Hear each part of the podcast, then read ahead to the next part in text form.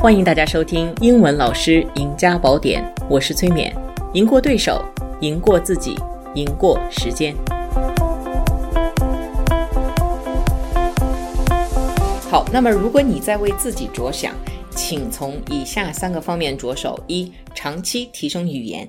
语言学习当中，你要知道。级别越高的人，再提高就越难，因为这个时候你必须要找一个比你现在更高的老师来指出你的缺点，才能不断的进步。要不然你就每日坚持不断自查，要不然我曾经在塔克学院当中多次的提到过，如果你能够有这个时间和金钱雇一个外教，而且是。一对一的对你进行纠正的话，其实是非常好的，这是最有效的方法，没有第二种。因为你如果已经是高阶的英语学习者的话，或者英语的使用者，你再往上走，只有剩下母语的人了，或者是说可能在国外生活了很长一段时间的人，通晓两国的文化和语言的人，这种人可能比普通外教更难找。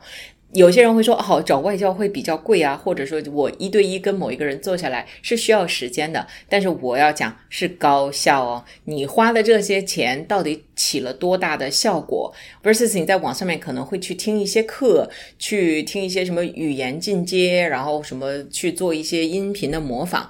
都很不错，至少比没有强。但是效果哪个最好？我非常肯定的告诉你，找真人的外教一对一的进行辅导是最高效的。对于大家现在听音频的这些高阶的英语使用者来说，那是最高效的方法。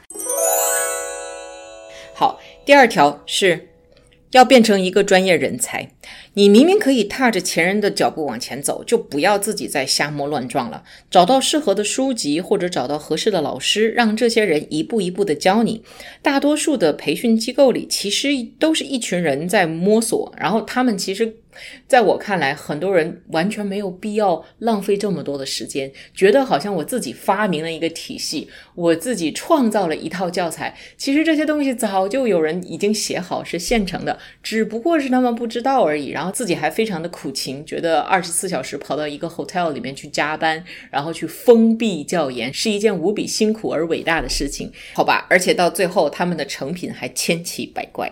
我其实真心的认为，你如果仅仅靠优质、冷静、专业的英语教学可以省下很多广告费的。我自己就是一个非常典型的例子。当年我在做小主管的时候，其实没有什么出色的营销才能，我只是靠把部门里面的老师都做得更加精良。第二年，我们的营业额就翻了番哦。另外还要再讲一点，名校毕业、英文流利、海外背景这些条件固然不错，但会不会教这四个字其实是完全另外一个问题。如果你有了前三，为什么不锦上添花呢？如果你没有前三，你也可以靠真正。的专业实操来超越前三种人。第三，甩开膀子，做一个二点零的自己。在七年前，我会鼓励大家说，微信公众号没有开的话，大家要开一个。在今天的话，我可能会鼓励大家说，线上的教学没有使用过，去用一用看啊。然后做视频号，尽管视频号这件事情到今天，我依然是打一个小小的问号在那儿哈。但是，it doesn't hurt to try。Go ahead and try it。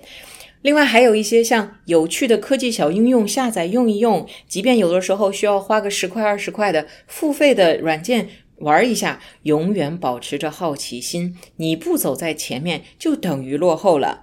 最后你可能还要再问我一句：我为什么要这么辛苦啊？我再问你一句：哪儿不辛苦？各位英语老师们，且能听得懂我现在讲话的人，你已经占了很大的优势。乘胜向上本来就是应当积极乐观的事情。大多数人痛苦的来源，不是因为资质不够，就是因为专业不精，要不然就是不知道经营之道。最后再加一条，可能你也拖延，是一个懒字作祟。Why don't you get up and do something？感谢大家今天的收听，我们就先谈到这里。如果你有更多的问题和困惑，欢迎你在我们的音频下面留言。